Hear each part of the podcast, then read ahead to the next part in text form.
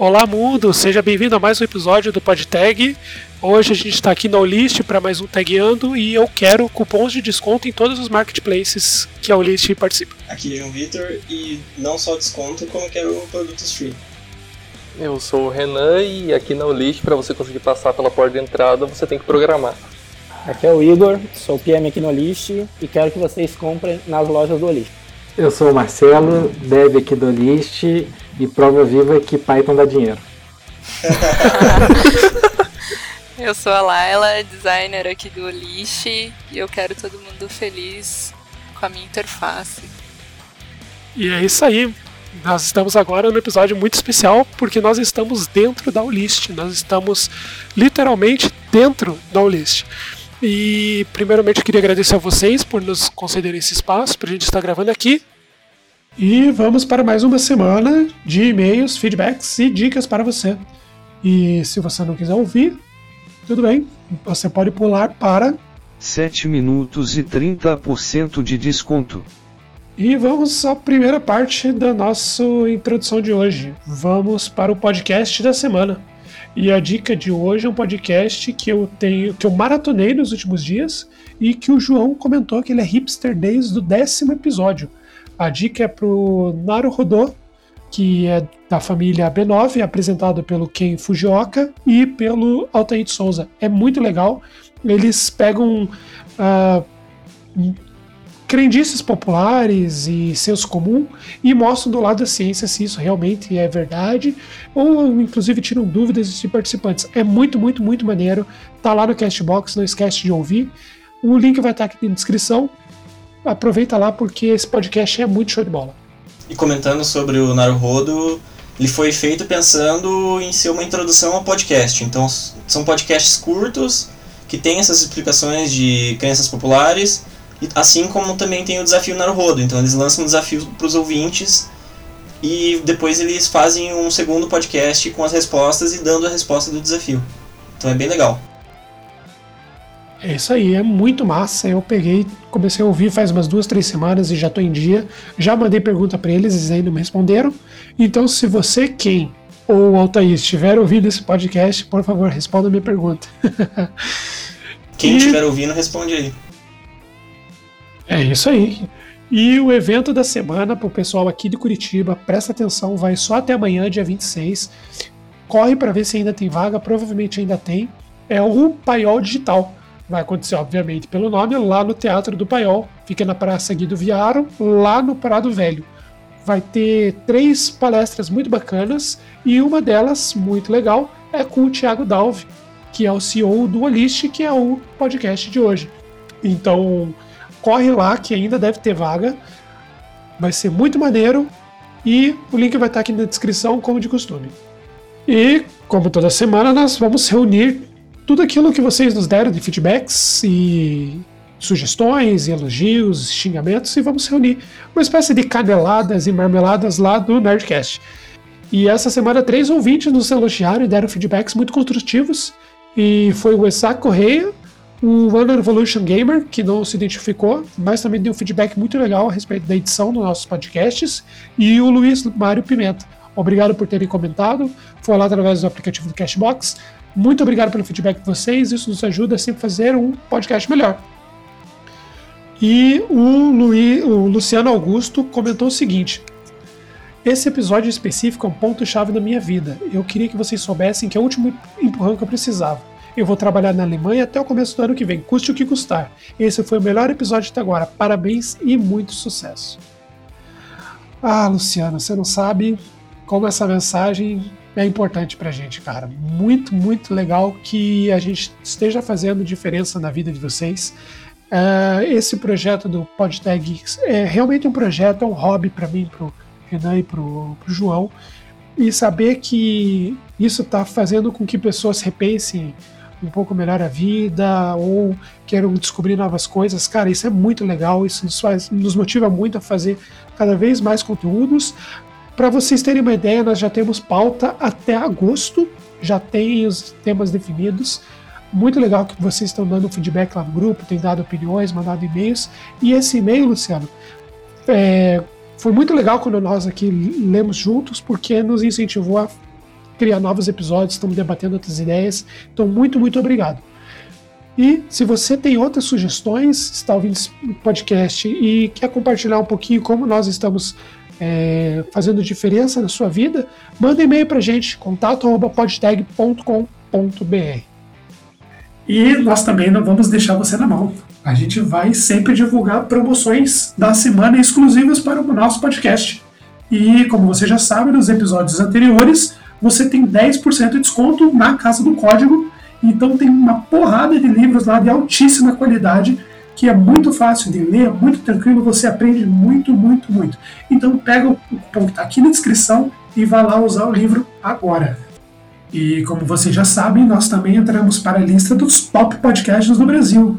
É isso aí. O Cashbox ofereceu para você ouvinte um cupom exclusivo para você ganhar três meses de todas as funcionalidades premium. O cupom é 90 dias, anota aí, 90 dias. Entra lá nas configurações, coloque esse cupom, ganha três meses grátis e não esquece de se inscrever pelo Cashbox, deixar os seus coraçõezinhos, deixar seus comentários, porque isso incentiva que a gente faça conteúdo cada vez melhor e com cada vez mais frequência. Lembrando que esse cupom do Cashbox é exclusivo do PodTag. Não tem nenhum outro canal aqui no Brasil que tenha esse cupom. Então pega aqui na descrição agora, aproveita três meses grátis, tem funcionalidades exclusivas para você que é ouvinte do PodTag. E deixando para o final a melhor notícia da semana: nós passamos dos mil inscritos. E, e para você que não usa o Cashbox, que deveria estar usando, nós também estamos em outros agregadores. Nós estamos no Podcast Addict, nós estamos no iTunes e agora nós estamos no Google Podcasts, lançado essa semana e já está lá bem bonitinho, todos os episódios organizados. Então não interessa qual agregador você esteja usando, nós sempre estaremos lá para você ouvir. Ah, que bonitinho. É Convite que o gerente ficou maluco! Uhul. Então vamos pro podcast que hoje está muito, muito, muito maneiro.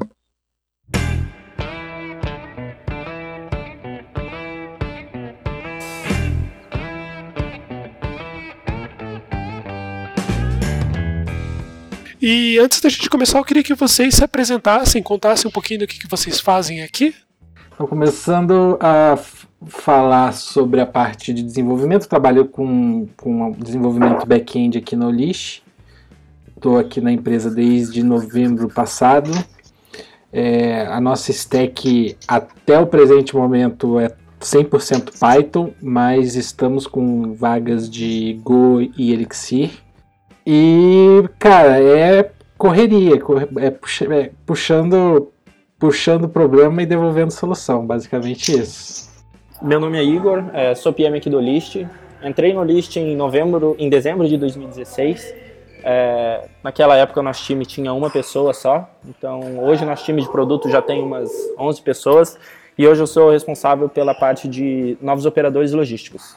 Bom, é, eu Laila, né? Sou a designer do Lixe. Ah, o time de design é, é novo, praticamente. Começou em setembro do ano passado com a entrada de um head de design, porque até o momento na história do Lixe só existia o John, grande John, que era, foi o único designer do Olish, e eles decidiram agora, é, começar a investir nessa parte de usabilidade, UX e reimplementar toda uma interface que antes era é, muito mais é, deixada na mão dos desenvolvedores back-end, basicamente.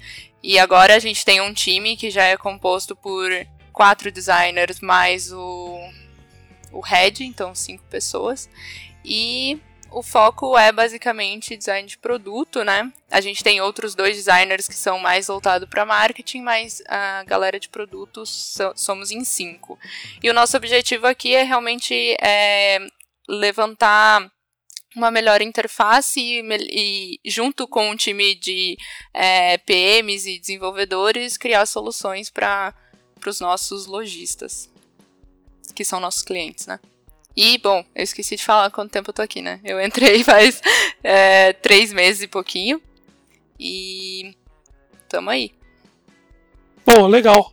É, vocês podem comentar um pouquinho para o pessoal que ainda não conhece o que é o Olist? Beleza.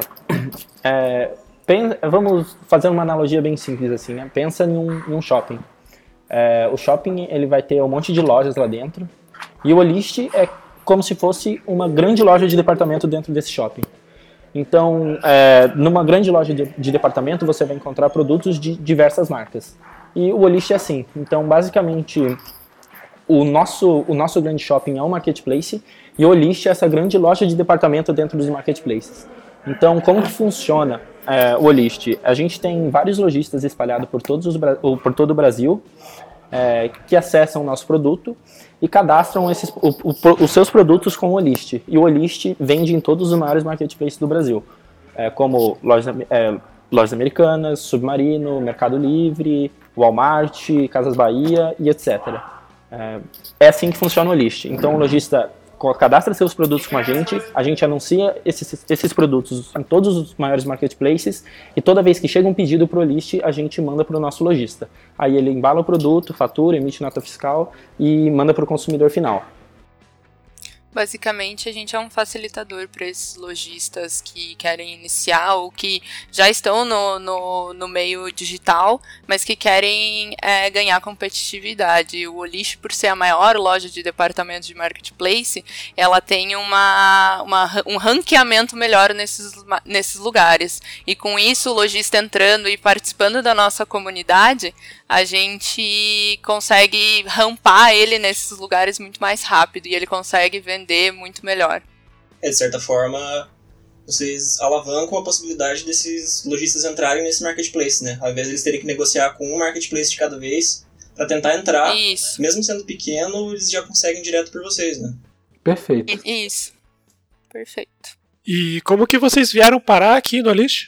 Basicamente, é, eu sou formada em análise e desenvolvimento de sistemas pela Federal e em toda a minha carreira, desde que eu comecei a entrar no mercado de trabalho, eu, eu sempre fui muito para a área visual. Então, eu comecei trabalhando com desenvolvimento front-end e existe ainda, acho que agora um pouco menos, mas quando eu comecei existia muito essa essa falta de entendimento dos empregadores de que front-end era um desenvolvedor. Para ele estava muito entre um unicórnio ali entre designer e designer que sabia fazer código, sabe?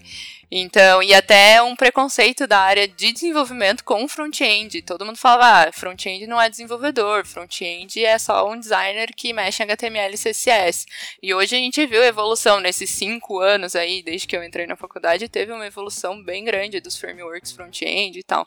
Então eu iniciei minha carreira assim, só que sempre tive essa pegada muito visual, é, é de usabilidade, entender um pouco mais o que eu estava programando, além do código, assim, além da qualidade do código. E recentemente é, busquei muito mais essa área de UX e foi quando eu conheci o Hamilton, que é o nosso head de, de design aqui. Fiz um curso com ele e go- go- gostei muito do trabalho dele em si. E com isso eu descobri que estava tendo vaga aqui, até o Marcelo, que tá aqui nessa conversa, ele é meu cunhado e ele já trabalhava aqui. Então, meio que rolou ali um- uma conversa, assim, e eu falei, bom, acho que vou, vou pro Lixe, que é um lugar super fantástico e que eu vou conseguir desenvolver é, esse meu lado de design especificamente. Aí vim pra cá, apresentei é, todas as minhas qualidades meus defeitos, e eles compraram essa ideia comigo e tô aqui no time. Eu fui a primeira designer contratada pro time, porque antes tinha o John, aí o Hamilton é o head, e eu entrei como primeira designer contratada. Vale reforçar É que a conversa foi convencimento da Laila de, faz, de, de fazer o teste, né? Porque ela tava É, com uma certa é. resistência. É, eu tinha uma certa.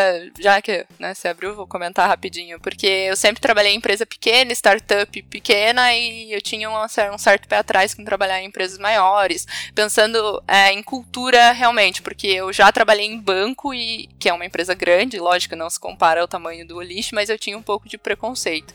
Achava que as coisas não funcionavam em empresa grande, com qualidade assim de time, de cultura e tal. E foi aí que eu mordi minha língua. Acho, eu acho que vale a, a, a Laila comentar, já que ela falou de 5 anos e coisa visual, ela contar como que ela caiu na área. no, de desenvolvimento? É, o que fez você fazer é, prestar vestibular para análise e desenvolvimento? Não, então, eu comecei na área de tecnologia porque eu achei que eu ia ficar o dia inteiro na frente do computador, abrir computador, e eu não sabia que TADS, que foi o curso que eu fiz, era tão, tão voltado a software e tal. Eu nem sabia o que era isso, na verdade, fui descobrir na faculdade. E, assim, eu, eu digo que eu tive muita sorte, porque eu caí numa área que não era o que eu imaginava, mas eu gostei e, nossa, abracei a causa, assim apesar de não estar desenvolvendo hoje, foi de lá que eu tirei todas as bases que eu uso aqui para trabalhar, porque eu trabalho, meu dia a dia é com dev, por mais que eu esteja em produto, eu tenho que saber falar um pouco a linguagem e isso me ajuda como designer hoje, então. Sim, é verdade, ajuda mesmo. A Isa, a, é, a Isa, a Laila entende que as dores que a gente passa, né? Isso, isso facilita bastante. É, quem tá no design realmente tem bastante dor, né? é, eu vou dando um contexto um pouquinho maior assim. Eu sou formado em análise e desenvolvimento de sistemas também. É, entrei na faculdade querendo ser programador, mas na metade mais ou menos do curso eu vi que aquilo não era o que eu queria assim mesmo. Geralmente porque eu sempre vi programadores com uma, com uma persona meio introspectiva, assim, e nunca fui desse jeito. É, na minha cabeça era uma, ia ficar o dia inteiro fazendo código e tudo mais, e não era bem isso que eu queria. É, trabalhei numa fábrica de software durante uns três anos, é, bem voltado na parte de BI, então isso me ajudou muito, assim, pessoalmente e profissionalmente na época, e comecei a fazer uma segunda faculdade de gestão da informação na Federal.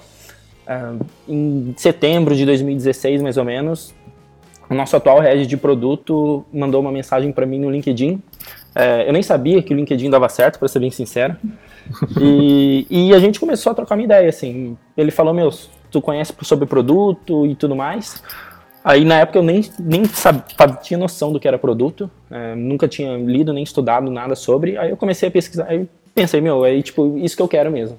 Uh, o, tudo que engloba a área de produto, isso me fez brilhar muito o olho assim. É, e a gente foi negociando, entrei pro List em 2016, um, aí eu estava estudando de manhã e vim pro List e vim à tarde. Aí em janeiro de 2017 eu falei, meu, vou pesar, se fizer sentido para mim ficar no List, eu vou ficar o período inteiro e vou, vou largar a faculdade. E eu tô aqui, né? Então quer dizer que tranquei a faculdade. é, tranquei não. Que valeu a pena. Valeu a pena. É, quem não gostou foi minha mãe, na realidade.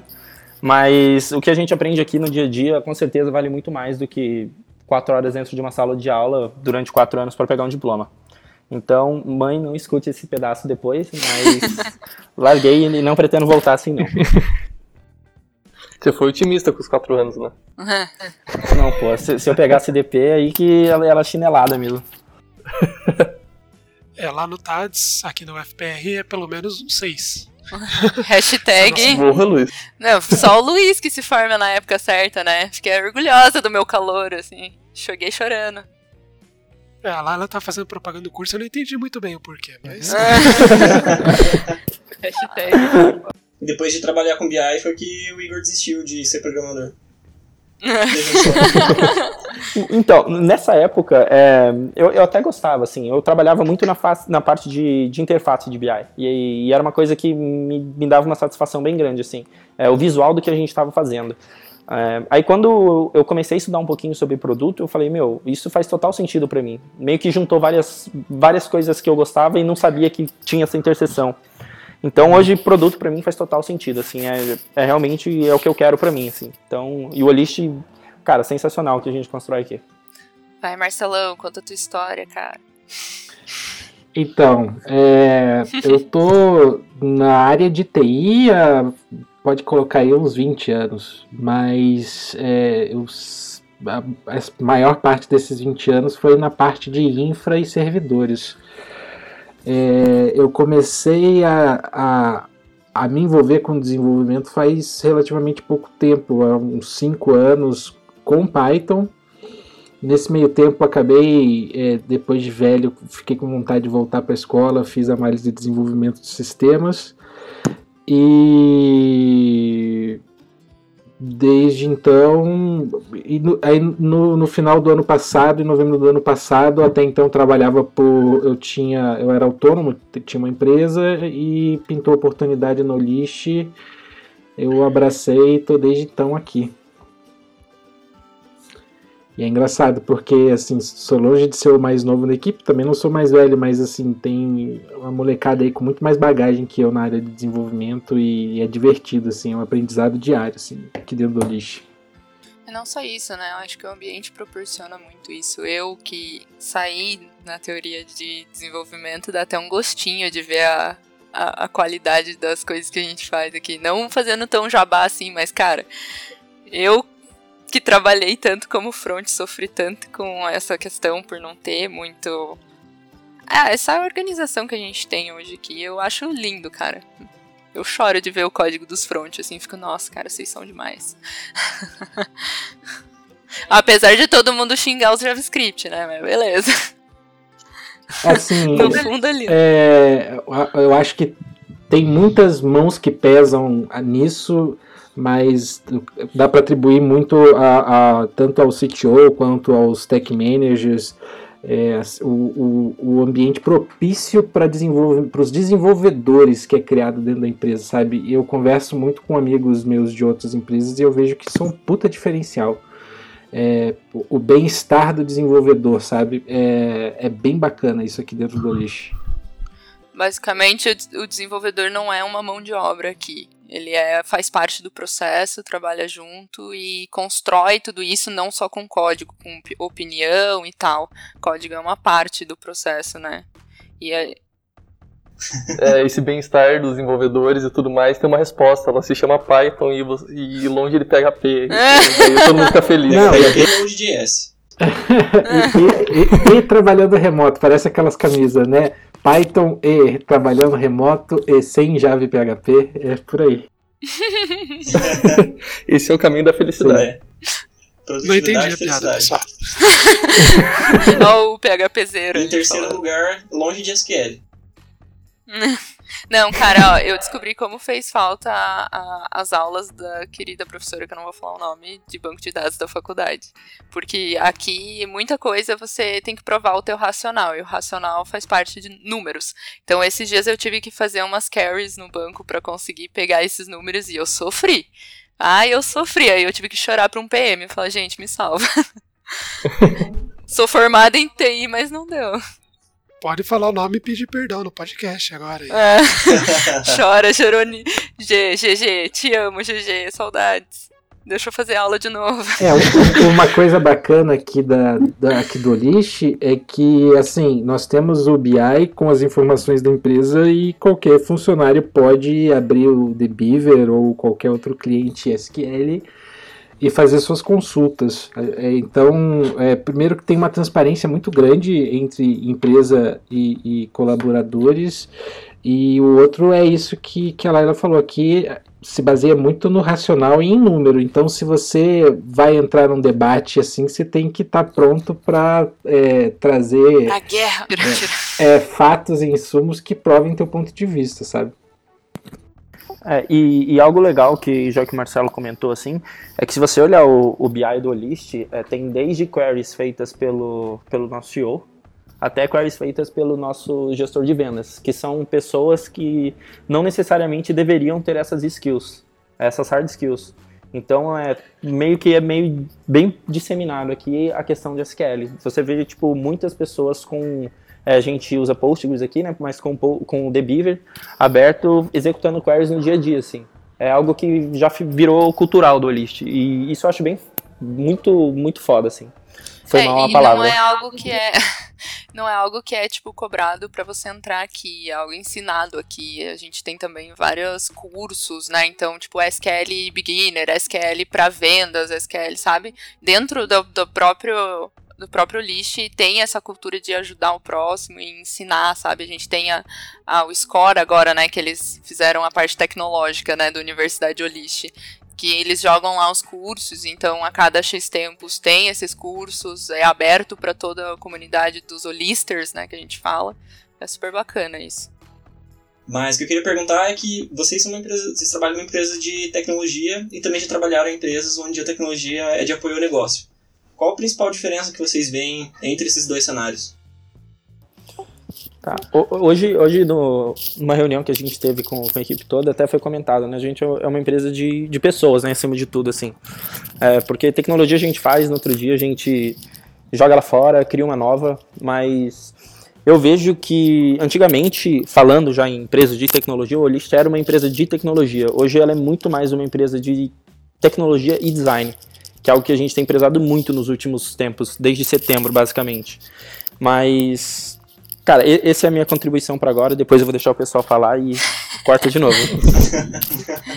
Não, eu acho assim, a gente trabalha também com pessoas que acabaram de entrar no mercado online. Então, é, a gente tem alguns perfis de clientes, né? Perfis de cliente. E a gente tem as pessoas que já são do, do, do mundo online, então que já conhecem, já vendem em outros lugares e né, entram pro lixo. Mas ao mesmo tempo a gente tem aquele varejista que está no mercado offline e tal. Então o lixo hoje, ele sim é uma empresa de tecnologia, o nosso serviço é, a gente fala que é um serviço tecnológico, mas ele vai muito além disso. A gente tem uma equipe inteira aqui de Customer Success, a gente tem uma equipe inteira de CX, que é que aqui a gente divide, né? Porque a gente tem dois clientes, entre aspas, são os lojistas, nossos clientes, e os os consumidores finais, né, que quem compra da gente. Então a gente tem muito mais do que tecnologia aqui.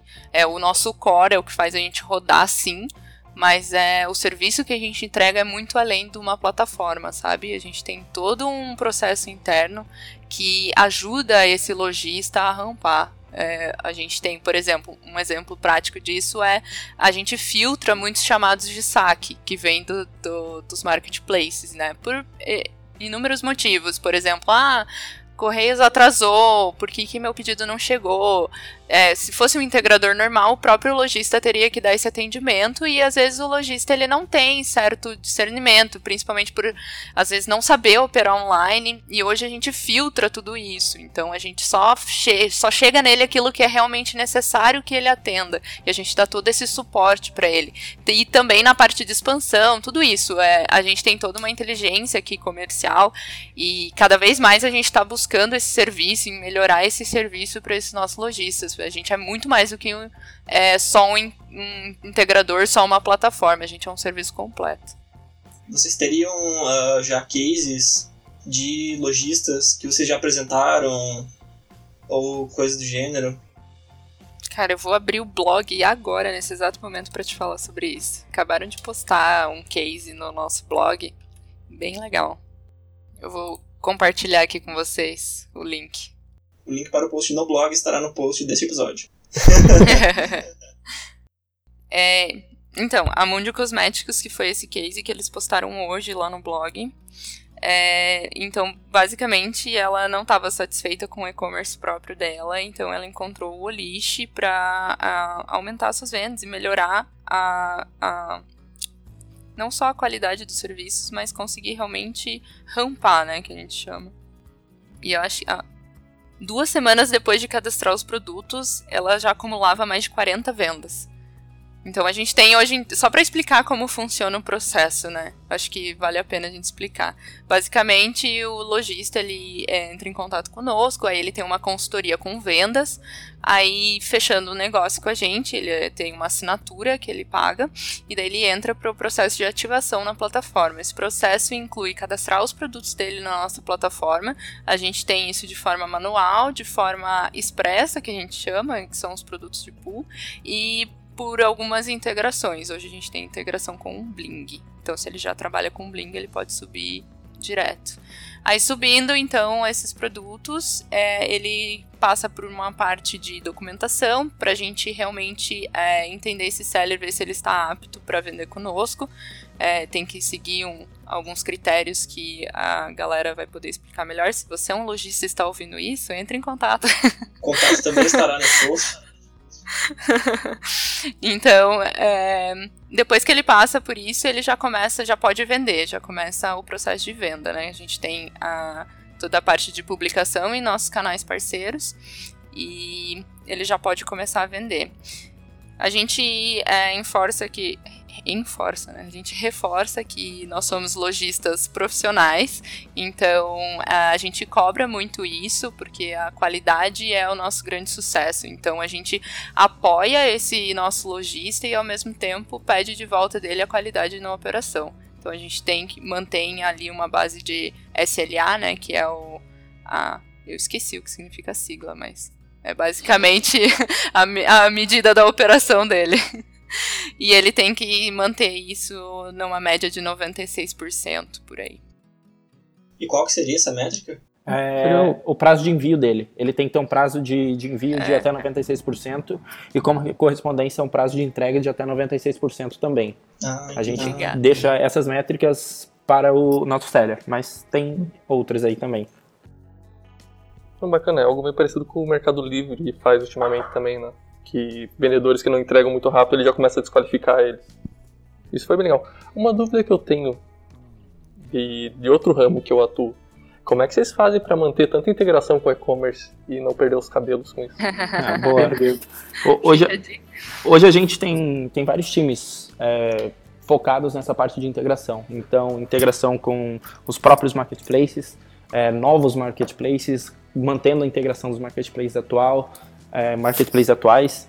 Tem integração, como a Laila citou, o Bling, então tem que manter essa integração também. Então, são várias frentes diferentes aqui dentro não é um único time que faz tudo, todas, todas as integrações. Então tem um time focado em integrações para marketplaces, tem outro time focado para integrações com esses parceiros, por exemplo, Bling, é, e assim por diante. É, e como é que é dividida essa equipe assim de produtos dentro do list? Legal. É, hoje o nosso time de produto ele é, é dividido em lanes então, o que seria uma lane? Uma lane seria algum objetivo estratégico da companhia. Então, por exemplo, a gente tem uma, uma lane de, que a gente chama de operations, que é muito focada na parte de operações. Então, embaixo dessa lane a gente tem alguns squads.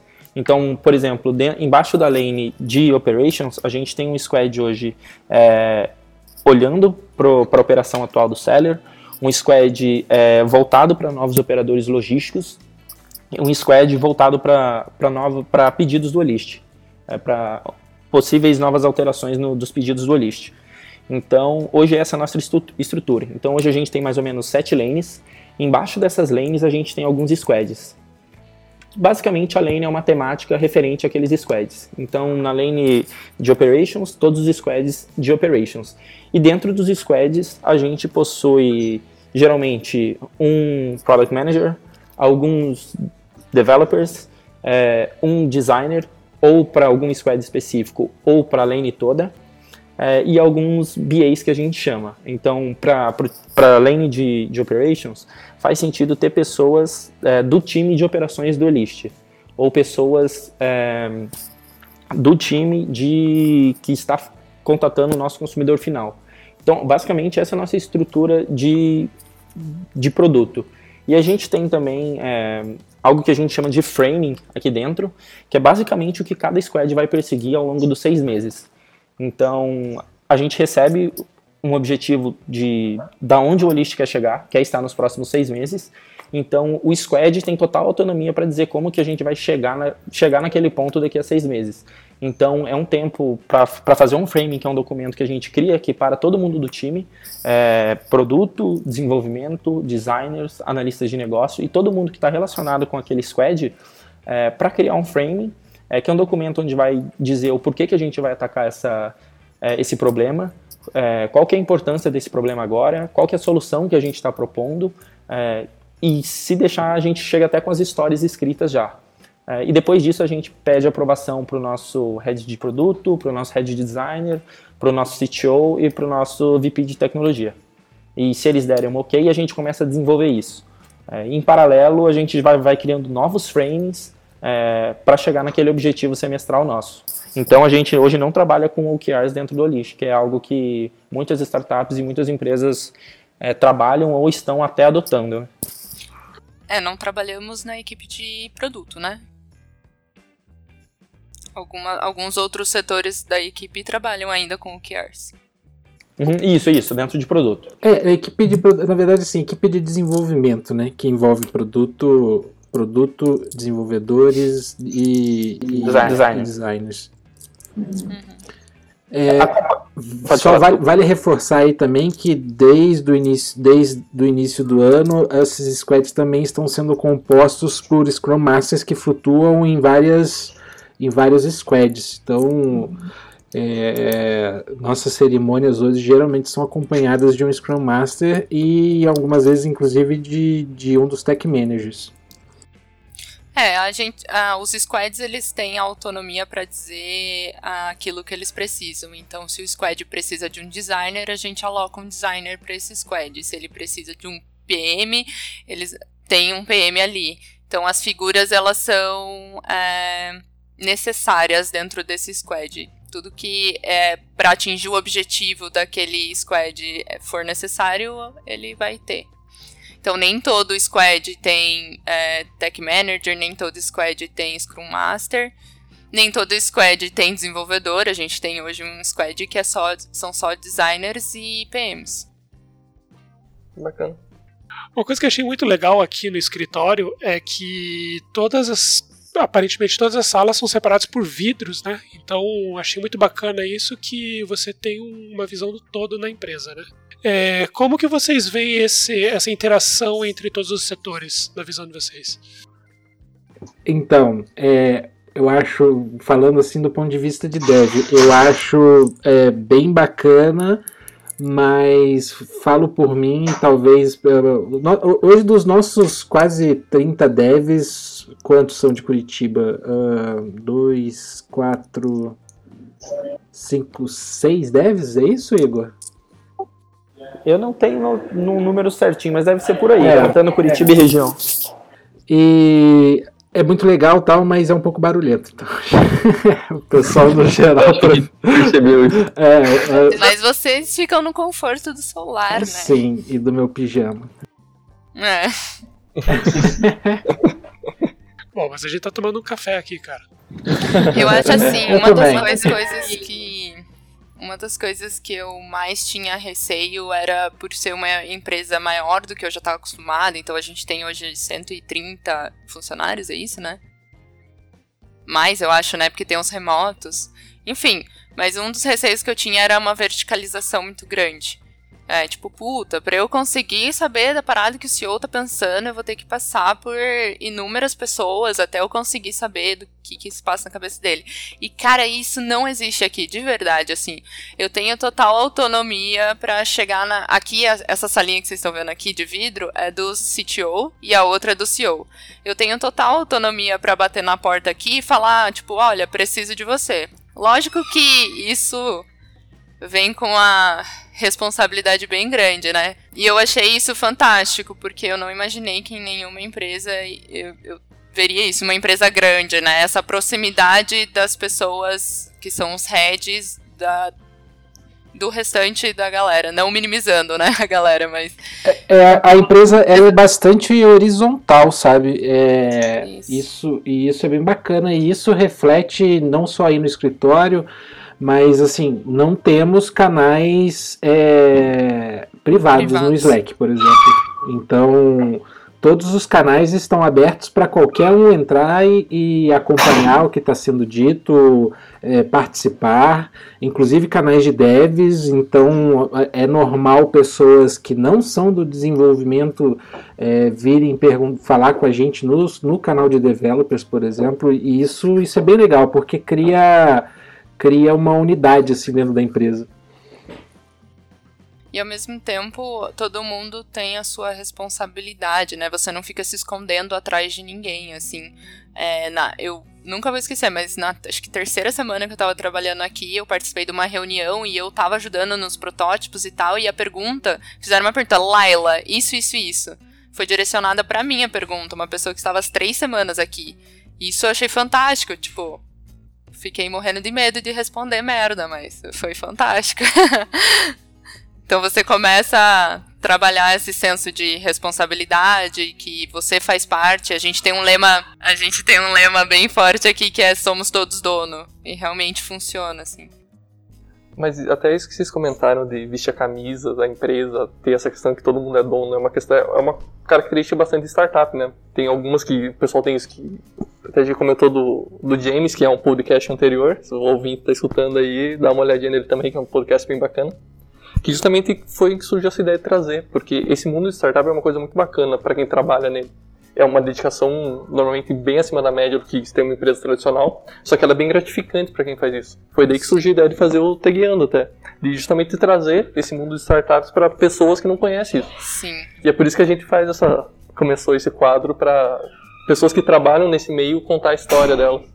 Isso ficou bem, bem bacana. Acho que eu posso até. Eu já trabalhei em várias outras. Várias não, né? Também não sou tão velha assim Posso comentar que como eu trabalhei em outras startups, assim, menores, uh, são vários níveis, assim, de startups. Então, a gente tem aquelas pequenas que é tipo, mano, vamos trabalhar, se matar, se matar, se matar, porque é assim que a gente vai conseguir. É o começo, né, da história. E a gente, só que o Olish já tá num patamar um pouquinho acima, que a gente já tem processos muito bem organizados, que funcionam, e se não funciona a gente tá revendo. Então não tem essa cobrança, assim, de você ter que se matar de trabalhar e você ter que, sabe, transformar a sua vida pessoal no inferno porque você, sabe, entende o que eu tô falando? Acho que o Marcelo até vai poder falar mais do que isso, que ele, ele que vendeu muito bem isso pra mim quando eu vim pra cá. A Laila se mostrou um pouquinho amargurada com o passado da vida. Aí, não, cara, eu não tenho problema em trabalhar, não. Eu acho massa, assim, mas é diferente, cara. Você é um outro nível, assim, você ter alguém na tua orelha cobrando mais do que deveria, assim. Mas é, faz parte, tipo, se você tem um sonho e você quer construir, você depende de pessoas que realmente vistam a camisa e sofram, entre aspas, e passem por, por isso com você, né? Só que eu acho que tem vários níveis, né, disso. É, uma coisa que eu acho bacana é... E assim, a gente vê muito essa dedicação da, assim, que, que que geralmente as empresas de startup conseguem trazer dos seus funcionários, mas a gente vê também muito assim um abuso né, dessa exploração. E aqui no Lixe, é, cara, existe um respeito muito grande. Eu falo, falando como desenvolvedor, por exemplo, é fácil você ver aí, porra, empresas que, cara, o desenvolvedor tem que ah, passar o fim de semana para entregar e tal, e, e ficar até tarde. E, cara, não vou dizer que isso nunca acontece aqui, mas para acontecer tem que ter uma justificativa muito boa. E, meu, se gestor pega deve trabalhando à noite, trabalhando mais, toma esporro, porque, cara, porque você não tá fazendo o teu horário de descanso, por que, que você não tá relaxando no fim de semana. Então, essa, essa preocupação eu acho muito, muito bacana, sabe? por que, que você está gravando o podcast depois do horário? Podia estar tá trabalhando, né? Não, mas é bem, é bem esse meu ponto, assim, a questão do abuso, né? De novo, se você tá ali porque você quer, tá ali de coração, ok, tá ligado? Acho que a questão é que as pessoas usam muito disso. Ah, se você não fizer 12 horas por dia, você não é um bom trabalhador. E não, cara, às vezes em 8 horas você faz o que você deveria fazer e faz muito bem, assim. E eu não vou dizer que eu não trabalho em casa, porque eu gosto tanto do que eu faço aqui que eu chego em casa e eu fico, ah, meu Deus, tive uma ideia, eu preciso fazer. Uh, e na experiência que você já tem aqui, quem que é o, o profissional do Olist? Quem que é o, não sei se vocês têm um nome, tipo um Olister. Quem que é o, como é o perfil desse profissional? Cara, acho que num geral a gente tem tipo o perfil para cada área, normal.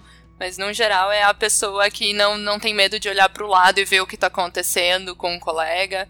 Pra, é a pessoa que realmente encara isso aqui como a, o seu trabalho de vida, assim. A gente, todo mundo está aqui pelo mesmo propósito.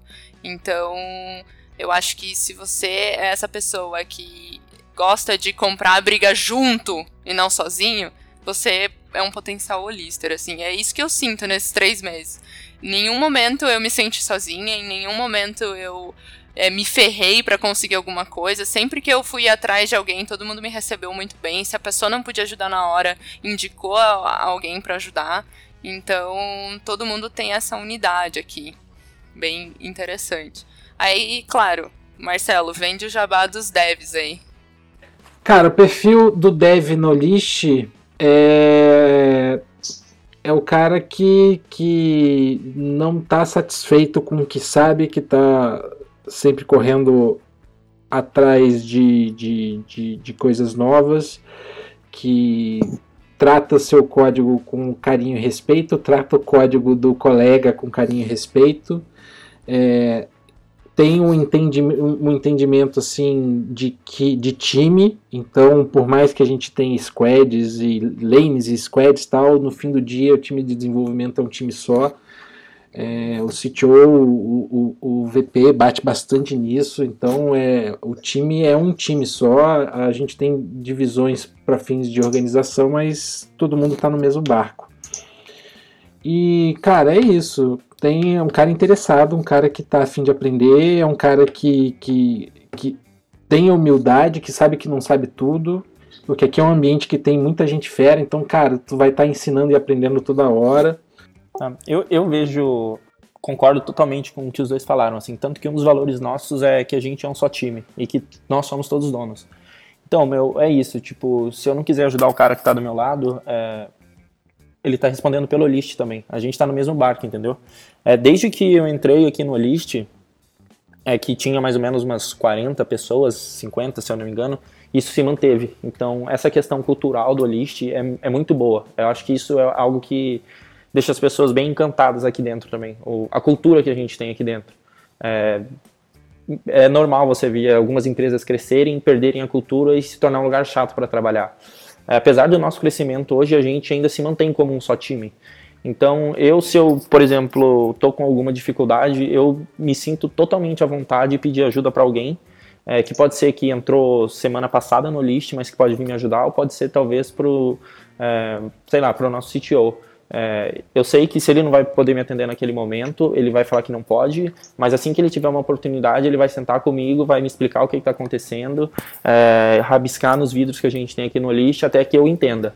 É, e se eu não entendi, é normal a gente perguntar de novo, sendo bem sincero, assim, meu, não entendi. Ele vai explicar de novo.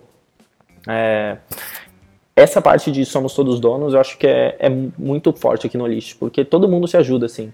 É, eu, sinceramente, não fazendo jabá do list, mas nunca vi briguinhas entre, entre áreas aqui dentro. É, de verdade, assim, desde um ano e seis meses que eu tô aqui, nunca vi, por exemplo, ah, time de produto contra time de desenvolvimento, time de design contra o time de produto.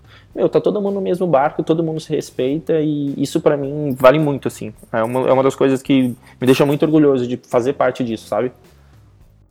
Então, aí, como a, a Laila já comentou, como é que é essa questão do, da parte técnica mesmo, como é que funciona aqui dentro?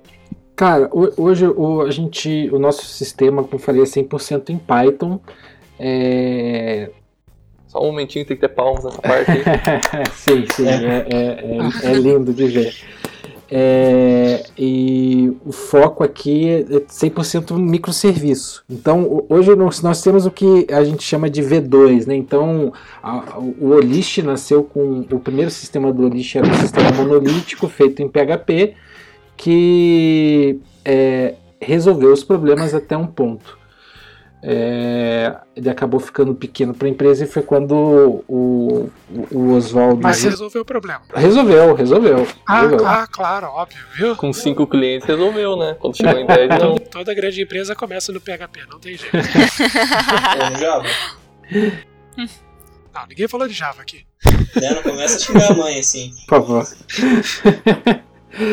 e então é, o Oswaldo, junto com o Thiago, junto com a equipe na época, eu não estava na época, decidiram partir para uma V2 do sistema que já nasceu com, com alguns, alguns pontos que precisavam ser respondidos, principalmente resiliência. Então, hoje, hoje ainda estamos 100% em Python, como falei, vai começar a mudar, a gente vai começar a mesclar com Go e com Elixir, temos vagas abertas, isso aí vou até com PubSub. Então, é, dificilmente a gente perde uma informação aqui, por mais que um serviço, que uma API pare, porque todos, todos os nossos serviços conversam entre eles via PubSub. É, na Black Friday passada, nós fomos um dos únicos é, que não que não caiu, assim, que não teve um problema de B2W arregando e a gente lá firme e forte só no máximo aumentando um dyno lá na, no, no Heroku, que isso é, isso é uma questão legal nossa, nossa, a nossa infraestrutura hoje é toda no Heroku, tirando a parte assim de, de, de, de PubSub que a gente usa da AWS, o SNS e o SQS, mas hoje estamos com todos os serviços hospedados no, na, no Heroku. Ainda bem que a gente não falou mal do Heroku no outro episódio sobre cloud. e até continuando sobre a parte de tecnologia, vocês fazem algum tipo de análise em cima dos dados que são coletados nas plataformas? Assim, não, so, não somente em termos de BI, mas também em termos de análises estatísticas mesmo, para otimizar os serviços. Cara, tudo que cai aqui dentro da empresa, assim, a galera mastiga as informações que chegam para usar em N frentes. É, o mais legal, como a gente já falou, né? Todo mundo tem acesso ao nosso BI, então toda a informação que a gente tem que é, é estratégica, não só estratégica, mas por exemplo, a, o André ali, que ele é especialista, ele montou um gráfico sobre a parte operacional dos Correios, tipo, quanto tempo é, levava para chegar em certas regiões do Rio de Janeiro. E cara, nós, como designers, conseguimos também utilizar desse gráfico, sabe? Desse tipo de informação. Se, se a gente monta um, um, um não é hipótese. se a gente monta um racional por trás disso e consegue validar coisas, então acho que toda a informação é bem vinda quando tratada, assim. Vocês conseguiram descobrir por que, que quando os pacotes vêm do exterior eles ficam um mês parados em Curitiba? Cara, isso aí a gente te falar o porquê, a gente tem que te matar. É. Não, é, com, complementando o que a Laila falou, não é nem só acesso ao BI, né? É acesso ao banco mesmo. A gente tem uma réplica é. onde a galera faz select, from, where e tudo mais, assim, sai fazendo join lá dentro. Então, a galera não usa só o BI, que é os gráficos bonitinhos, mas sim fazem as próprias consultas, assim. Como faz para entrar na, no list? Não que esteja interessado, né? Mas... a vaga de dev está, vaga de dev está, é, está 365 dias por ano aberta, cara. Fica à vontade. É, a gente está com uma demanda bem grande de desenvolvedores, porque nosso time é de tecnologia, então quanto mais mão de dev. Basicamente, é, assim, falando de, de, de desenvolvedores, cara, é 99 Jobs, é, lá você vai ter um, um link para um, um exercício que a gente passa é, agnóstico de linguagem, inclusive, então é, você pode fazer em, em Python com Django ou com ou com Flask, ou com o que der na telha, Hug, é, ou com Go, ou, ou, com Elixir. Você aplica com esse teste, esse teste vai ser avaliado, você passa aí tanto na conversa com a nossa Tech Recruiter, com os nossos, é, com o CTO e com o VP, participa de, um, de um, uma espécie de dojo, é, para fins, para avaliar mais a questão de trabalho em equipe e tal, e no último você papeia com o CTO. Isso eu acho uma coisa muito legal, cara, assim, é, eu não sei dizer se são todos os funcionários de todos os setores, mas é bem comum, assim, é, a última entrevista ser com o Thiago.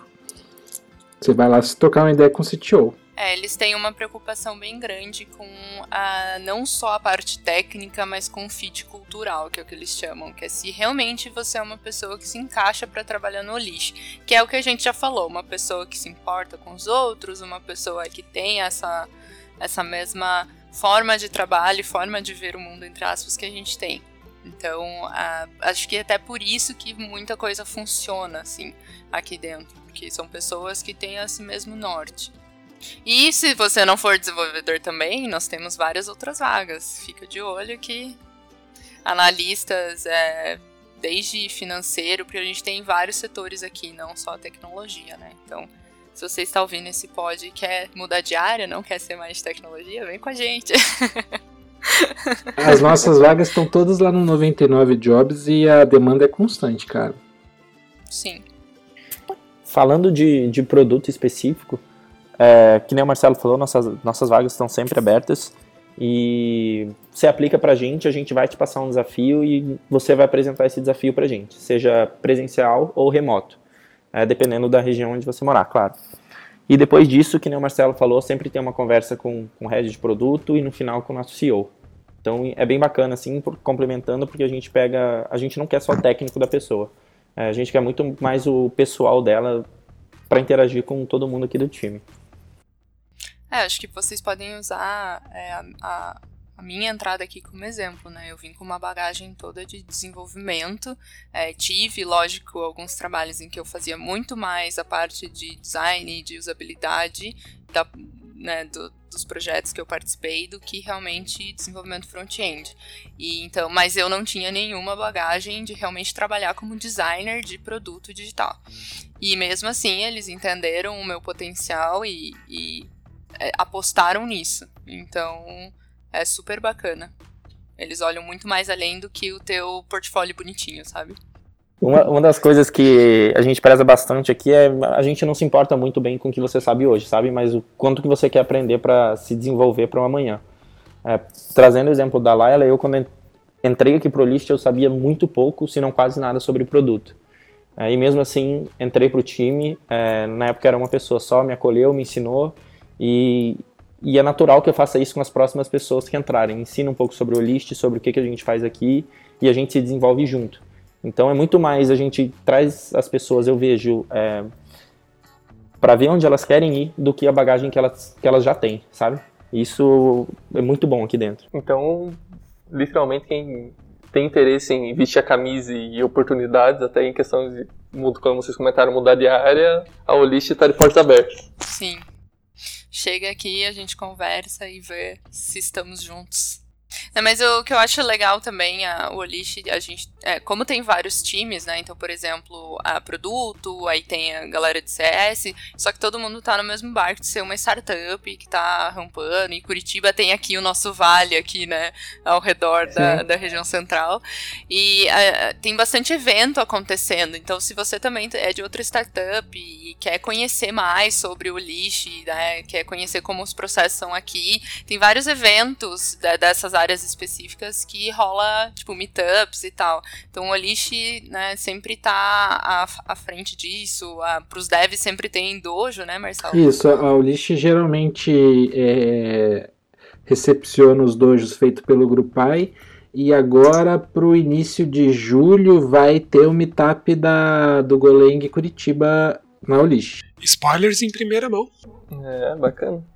E a ideia é justamente isso, é a gente não tá aqui se escondendo, né? Se a gente acha que a gente faz um bom trabalho, a gente compartilha com todo mundo. É, estamos todos juntos nessa corrida aí de startups, né? Então, é todo mundo se ajudando e não um brigando com o outro. Ô, Marcelo, um negócio que eu acho muito legal de, de você trazer é o, o, o feedback de como que funciona o, para quem está se aplicando para o time de vocês, assim, porque eu vejo que é algo muito, muito bacana, assim, na comunidade, é a qualidade do feedback que a gente está dando para os candidatos, sabe? É, não é tipo, você não foi aprovado agora. É tipo, a gente dá um feedback muito bom, acho que você pode, pode até dar um contexto melhor, assim.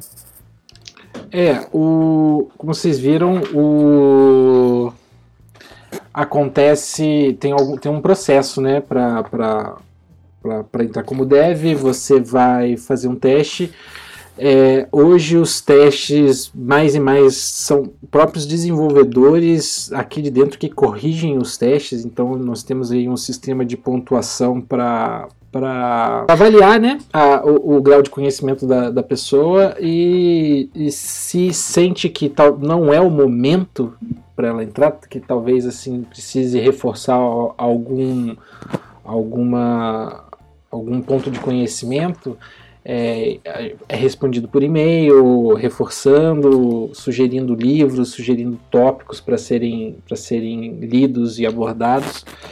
E uma coisa legal assim, é, a gente começou com a newsletter da parte de tecnologia, além do nosso do nosso canal no Telegram. A gente tem um canal no Slack onde nós devs a gente joga coisas assim de que é o Learning Center, né? E a gente compartilha num canal público do Telegram para quem quiser acompanhar. Então, inclusive aqui, pô, quem fez o teste não deu uma primeira, não conseguiu, pô, seguindo esses caras você vai conseguir entender bastante assim do que que do que que do que, que a gente faz aqui e das skill sets assim que vão, que vão te ajudar a entrar no lixo. É, por exemplo, hoje a gente trabalha com Scrum, né? Então é, é, comum você ver no quadro aparecer uma task de que algum desenvolvedor do time coloca, é corrigindo a avaliação do candidato X. Então, e, e você vê que a pessoa leva tempo para fazer. Então a pessoa dedica muito tempo em corrigir a avaliação do candidato para que ele entre para o nosso time. E também acho que é algo muito legal que está acontecendo, é que mesmo se o candidato não, não for aprovado naquele momento, a gente ainda continua nutrindo ele com algumas informações para ele vir trabalhar com a gente, que foi o que aconteceu nessa semana que eu comentei. É, teve um candidato que fez a, o teste há mais de um ano atrás, não, não foi aprovado na época, e hoje, na, na apresentação dele aqui para a empresa, ele, ele trouxe esse ponto. Eu não fui aprovado e a galera continuou me dando insumos de como eu poderia melhorar para ser um programador aqui no List e hoje ele está aqui com a gente. Então, meu, isso eu acho muito, muito bacana, assim, do, do Olist, sabe?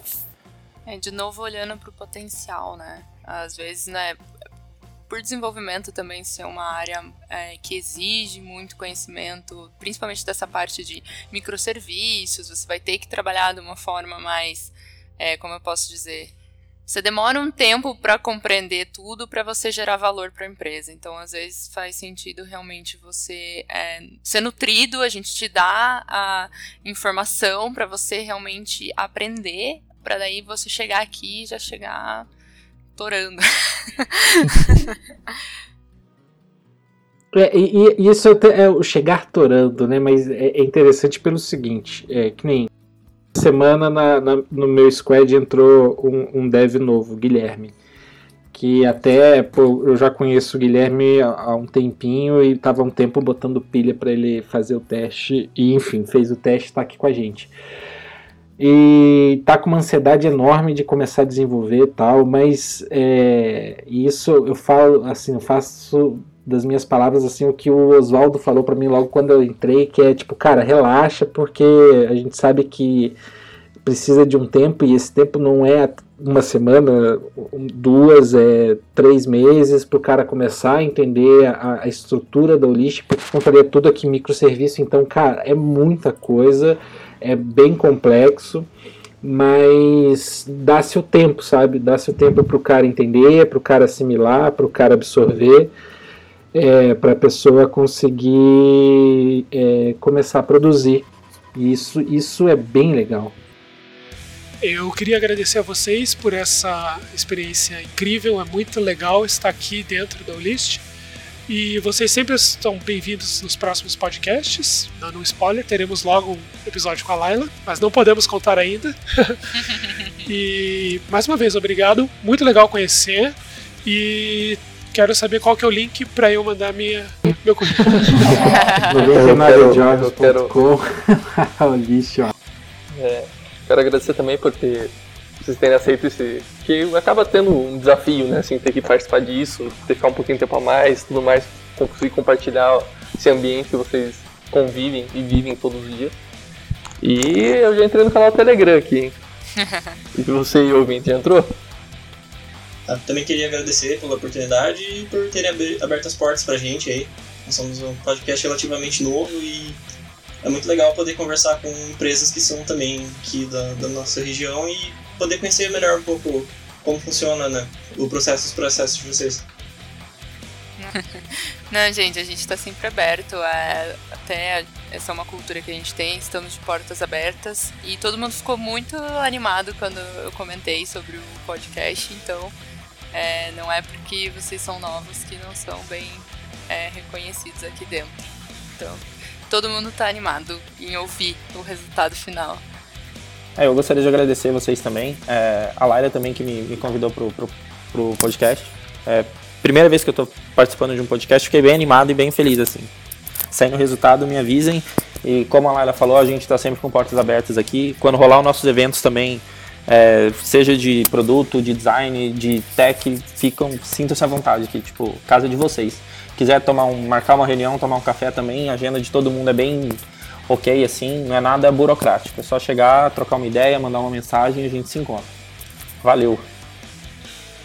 É isso aí, galera. Valeu a oportunidade também. Minha primeira vez participando de um podcast e, achei bem bacana. Valeu, pelo, valeu pela oportunidade.